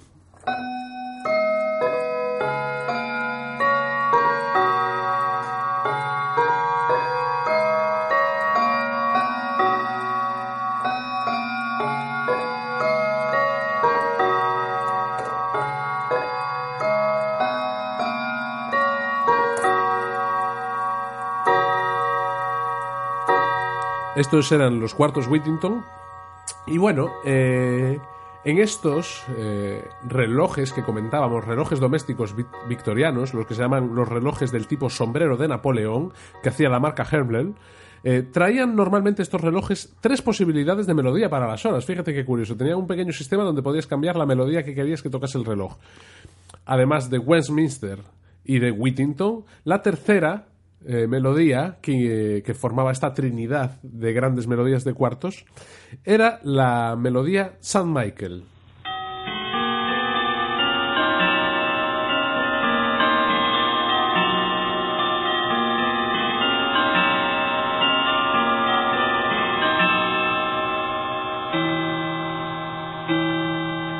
Esta era eh, la melodía de los cuartos de St. Michael. Y por último, llegamos a la historia curiosa de todo este asunto, la de los cuartos Parsifal. Ahora vas a flipar, fíjate. Eh, bueno, Parsifal, en efecto, como todos estaréis pensando, los cuartos Parsifal tienen su origen en Wagner y en las campanas Parsifal, eh, diseñadas por Felix Motel, célebre director wagneriano, para utilizarlas en la ópera homónima del genio de Bayreuth. Es decir, este Motel eh, mandó construir unas campanas, unas campanas que construyeron más tarde en Karlsruhe, creo que fue, en Alemania, para utilizarlas específicamente eh, durante la interpretación de Parsifal. Pero la historia que nos ocupa hoy sucede lejos de Alemania, sucede en Nueva York. La iglesia de Riverside, en Manhattan, contiene un fantástico carillón, en este caso de 74 campanas, que fue donado por John Rockefeller en honor a su madre en 1930. Su campana bordón, afinada en do, pesa 20 toneladas y es la campana afinada más pesada del mundo. Wow. Está allí, en esta iglesia de Riverside, en Manhattan. Durante décadas, las campanas marcaron los cuartos con una secuencia basada en el motivo de las campanas de Parsifal. Pero, ¿cómo llegaron las notas de Wagner a sonar en una iglesia de Nueva York? Bueno, pues todo se debe a Frederick Mayer, consultor musical de Rockefeller. Eh, Mayer estaba hasta el gorro de los cuartos de Westminster. Él los consideraba, en sus propias palabras, abro comillas, triviales y sentimentales. Y dijo, además, eh, le debió pillar un día con la boca caliente, dijo que las campanas, que las campanas, que los tonos de Westminster los había hecho la abro comillas de nuevo, gente más antimusical de Europa, refiriéndose a los británicos en este caso, ¿no? O sea, ya no solo era una cosa, igual eh, lo que le pasaba a Frederick Mayer era una cosa que no solo tenía que ver con los cuartos de Westminster, sino igual en general un poquito con los ingleses, ¿no? Sin embargo, eh, en contraposición, para él, la melodía de Parsifal era genial, porque evocaba el grial, evocaba, bueno, toda esta tradición mitológica centroeuropea, ¿no? Y a él le parecía que era una cosa, vamos, que era lo que tenía que sonar. A Rockefeller le encantó la idea. Tanto, tanto, tanto, tanto le gustó la idea de Mayer que no solo eh, estuvo de acuerdo con que en las campanas sonara la melodía eh, de Wagner, sino que le pagó a Mayer expediciones campanológicas por toda Europa, donde Mayer se iba eh, y se dedicaba a recorrer el continente buscando campanas, eh, analizando sus melodías y llegando luego pues a conclusiones que no sé muy bien mm, pues para qué le serviría no sé muy bien. Bueno el caso es que Mayer eh, además de ser consultor musical sí que era eh, un estudioso de las campanas y tuvo la suerte de dar con Rockefeller que le pagó numerosas eh, expediciones ¿no? Eh, y excursiones de campanitas por, por toda Europa. Las muestras de sonido que hay de la iglesia de Riverside son muy pobres. Porque, ¿qué pasa? La iglesia está en una calle con muchísimo tráfico y eso hace que, que sean prácticamente inaudibles. Aún así, eh, lo que sí que vamos a hacer es colgar en la web e invitar a todo el mundo a que vea algunos vídeos del interior de las campanas, porque hay alguna gente que se ha colado y que ha, ha grabado vídeos de cómo están las campanas eh, desde dentro. Es muy curioso que, por ejemplo, esta campana de la que hablábamos antes, el bordón, tiene que empezar a moverse un minuto y pico antes de empezar a sonar. O sea, necesita un minuto y pico de balanceo antes Que son 20 es toneladas. que son 20 toneladas de campanas, es mucho. ¿eh? Entonces eso sí que lo vamos a hacer, colgaremos, colgaremos algún vídeo en la web. Y lo que sí que vamos a escuchar ahora es una, una recreación que, que sí que, que hice estos días eh, con librerías de sonido de cómo sonarían los cuartos Parsifal. Ya que no podemos escuchar el real, al menos vamos a escuchar una recreación eh, con una librería de sonido de cómo son los cuartos Parsifal.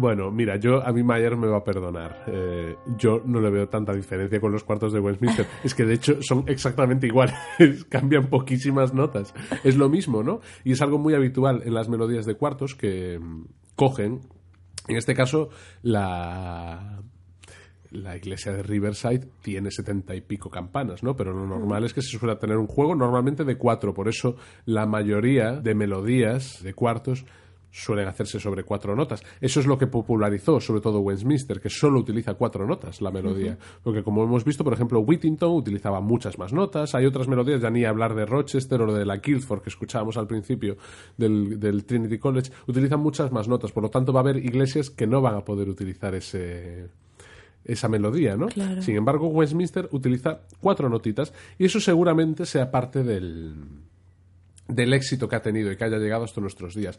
Para la cultura anglosajona tiene otra connotación, ¿no? Una connotación que a lo mejor nosotros no le sabemos ver, que es que para ellos, eh, pues como, como, como dice su nombre, suena en Westminster, suena en el Big Ben de Londres, es la melodía que suena en el Big Ben de Londres. Por lo tanto, a un inglés, eh, a alguien de la cultura anglosajona en general, esto retrotrae un poco a la época del Imperio Británico, ¿no? Y de la pompa y la circunstancia. Es una melodía importante nosotros igual no tenemos ese background cultural detrás, no, no entendemos eso, pero aún así es que llevamos escuchándolo toda la vida también, ¿no?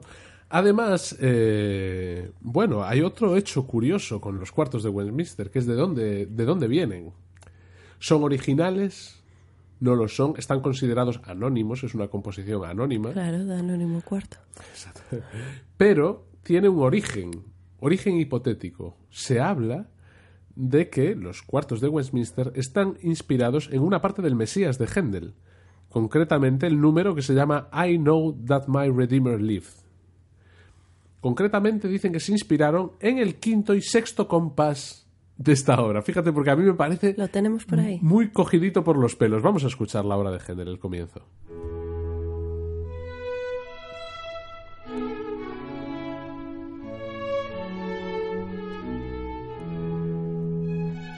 Ahora.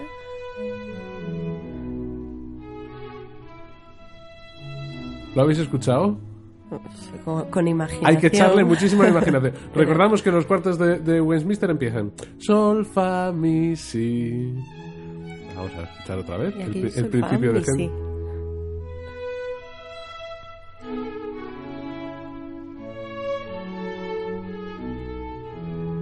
Sol, Fa, Mi, Si.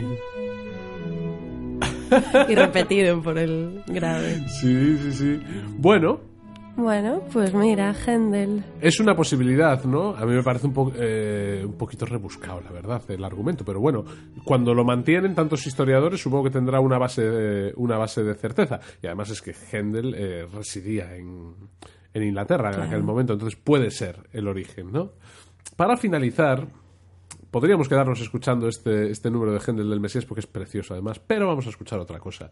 Para demostrar también que los cuartos de Westminster son populares más allá de relojes e iglesias, vamos a escuchar una obra que ya oímos al principio del programa, la London Symphony de Vaughan Williams, porque su primer movimiento abre con los ecos de los cuartos de Westminster sonando en la ciudad.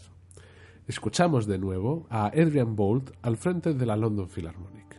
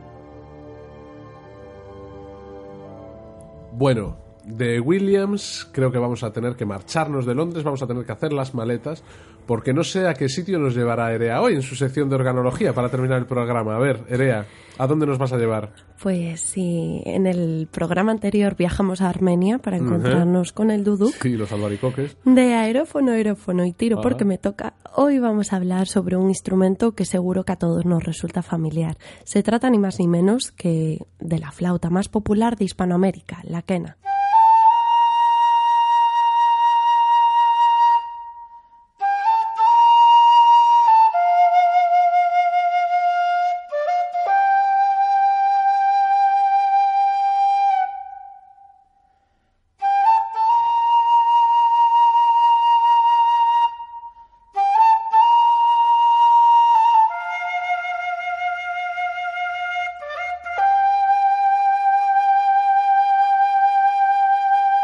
Llamada corrientemente la flauta de los Andes o flauta india, desciende de las antiguas flautas del imperio inca, sobre todo en los emplazamientos arqueológicos de Ica y de Nazca. Se encuentran una innumerable serie de vestigios iconográficos en los que figura la quena, así como organológicos, y concretamente es frecuente la aparición de la quena en las tumbas precolombinas, lo que le da una antigüedad indudablemente anterior a la época colonial. Claro. Como vemos, los indios se las llevaban consigo hasta, hasta el final de sus días y más curioso. allá. La quena es uno de los tipos más antiguos de flauta recta con escotadura, tallada en una caña, madera o en el hueso de una pata de llama. pobre. Antiguamente se hacía de tierra cocida, de metal, de un cubito de llama o de ciervo de los Andes o incluso de la tibia de cualquier enemigo caído en el combate. En origen, presentaba cinco orificios equidistantes correspondientes a las cinco notas de la escala pentatónica, pero el instrumento fue mutando por diversas influencias, especialmente y como no la española, aumentando así su número de agujeros a siete. Surge de este modo la quena diatónica y a día de hoy se encuentran una infinidad de quenas, cada una con una afinación diferente, aunque la más común es la quena en sol, la más Ajá. empleada. Del mismo modo, dependiendo de la zona, también se observan diversos tamaños o incluso variaciones en el número de agujeros.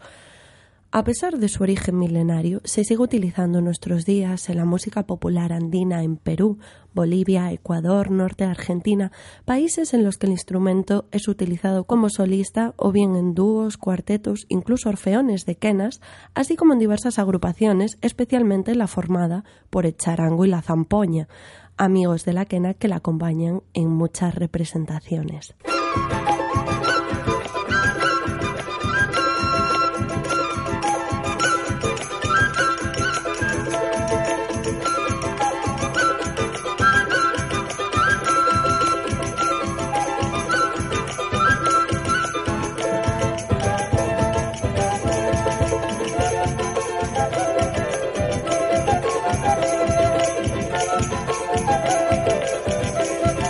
Escuchábamos bailando la Anca Fiesta, segundo tema del álbum Kena, instrumental, publicado en 2016 por el sello Discol, disco que recoge temas de diversos autores. En este caso, escuchábamos bailando la Anca Fiesta, como dije, de Omar Ibarra y sus Inkawasi.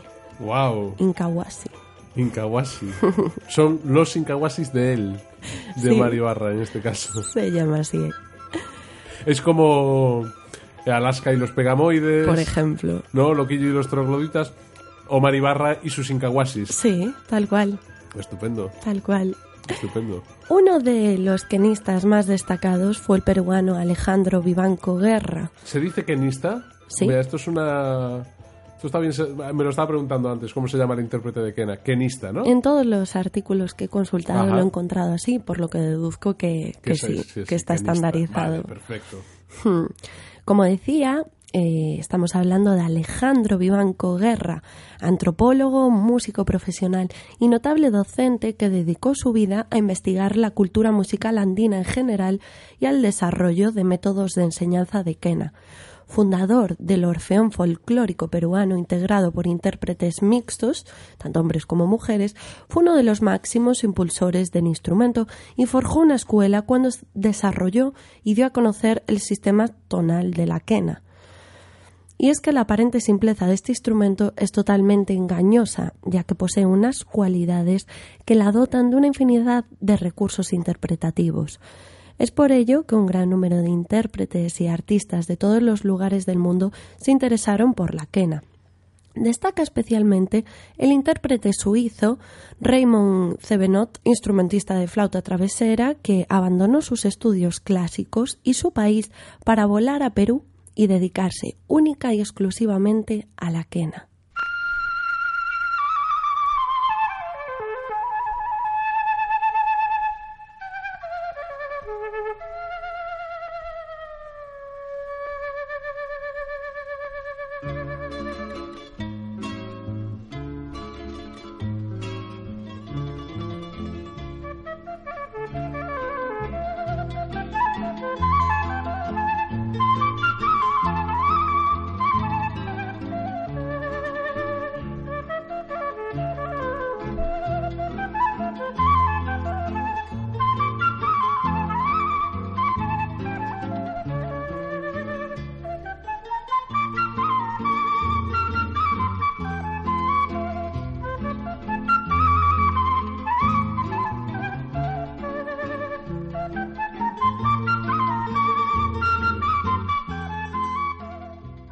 Escuchábamos una de las composiciones de Raymond Cebenot, Yasminacha, del LP La Quena de Cebenot, lanzado en 1976 por el sello RCA Victor.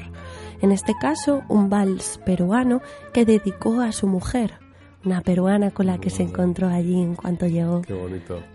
y le dedicó este vals.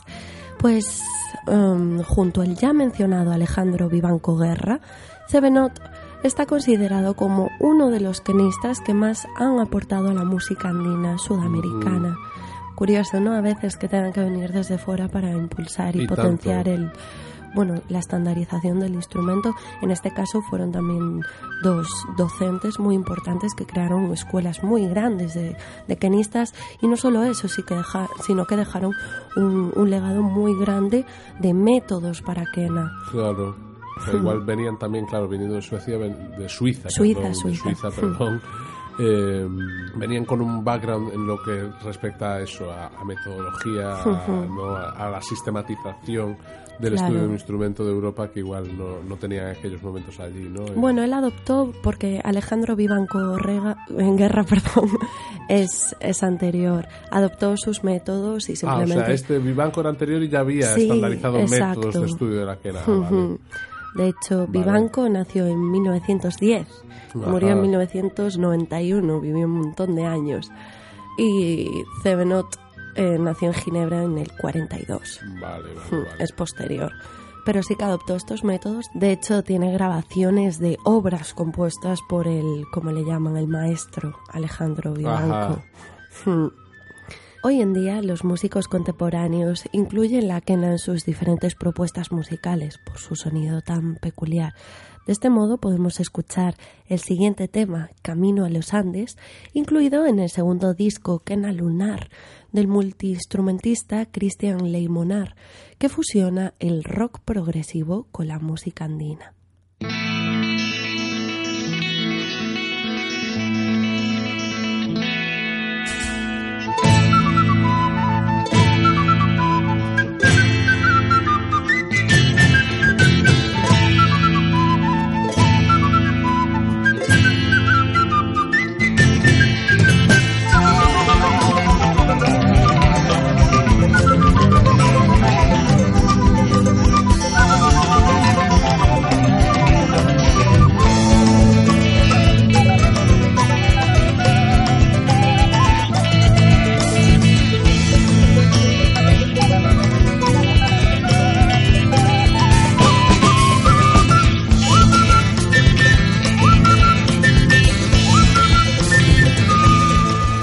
Oye, qué chulo está esto, ¿no? Sí, es Esto me como, encanta. es como de Camel andino. Ah. Bueno, ya sabes que yo soy muy muy fan de Camel. De lo Camel, fui- sí. Bueno, lo sigo siendo. Por influencias maternas, no digo más. Sí. Y Ah, pero está muy chulo, Sí, sí. es un- es muy Recuerda así a original. Camel, a Jethro Tull, también por claro, la flauta, ¿no? Por el correcto, sonido, de- por el estos- sonido de flauta. claro, Qué- estos qué grupos chulo. de los 60, ¿no? Sí, y los 70. 70, de- sí. Hmm. Qué chulada. Pero esto es de la actualidad, es de la actualidad, ¿no? Sí, estamos escuchando un CD que todavía, bueno, está en versión digital, lo tenemos en Spotify, salió en octubre de 2017. Ah, ostras, Acaba o sea, de salir ostras. del horno este, este CD. Ya veo. Y bueno, decir que como muchos, como parte de todos los, casi todos los intérpretes que me he encontrado de investigando el tema de la quena, me he dado cuenta que no solo toca la quena, generalmente dominan también la zampoña. Ajá. Y vamos a explicar un poquito la zampoña para quien no la conozca.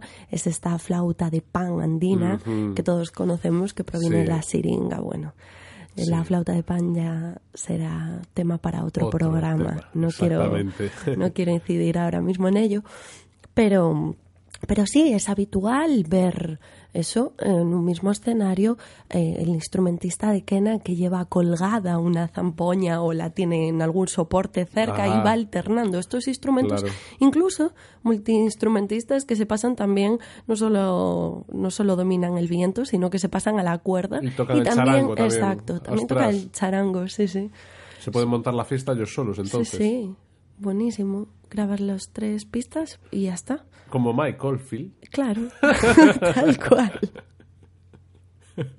Y la verdad es que serían innumerables los ejemplos que podríamos escuchar de kenistas destacados que ofrecen propuestas como esta, muy, muy interesantes. Destaca, por ejemplo, Edgar Espinosa o Sergio Checo Cuadros, que tiene una versión muy graciosa, se la recomiendo a todo el mundo en YouTube, de la, el opening de Juego de Tronos, tocado con Kena, sí, pero hace variaciones, la verdad, muy, muy interesantes. Variaciones a lo andina. A lo andina, Sí. sí. le da un toque personal. A mí me encantó, Qué la curioso. verdad. Mm. Pero he dejado de lado estos intérpretes para quedarme con Lucho Quetzana, intérprete peruano que goza de gran reconocimiento en la actualidad. Y de hecho vamos a escuchar uno de los temas de su disco Kuntur, que fue el CD más vendido en 2011 en todo Perú.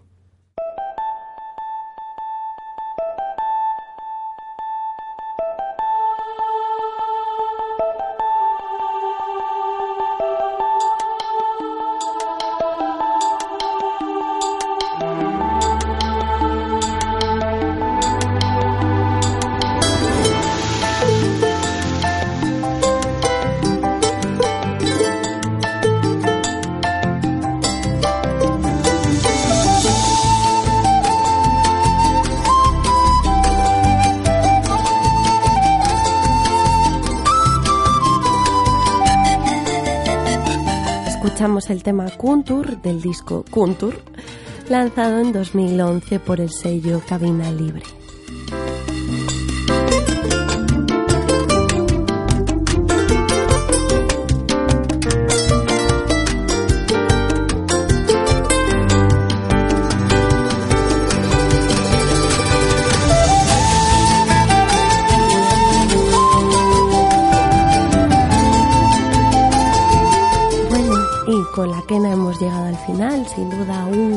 Programa diverso, variadito, ¿no? Viéndonos constantemente de atrás para adelante.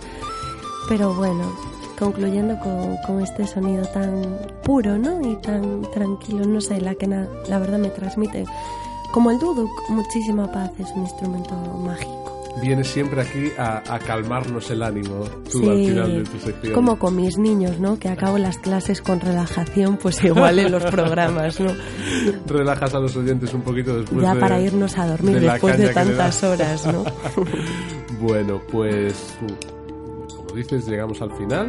Nos queda, bueno, un programa más en el mes de diciembre, que será el del día 25. Os esperamos a todos y de nuevo estamos como siempre las gracias por estar al otro lado. Hasta la próxima. Hasta la próxima.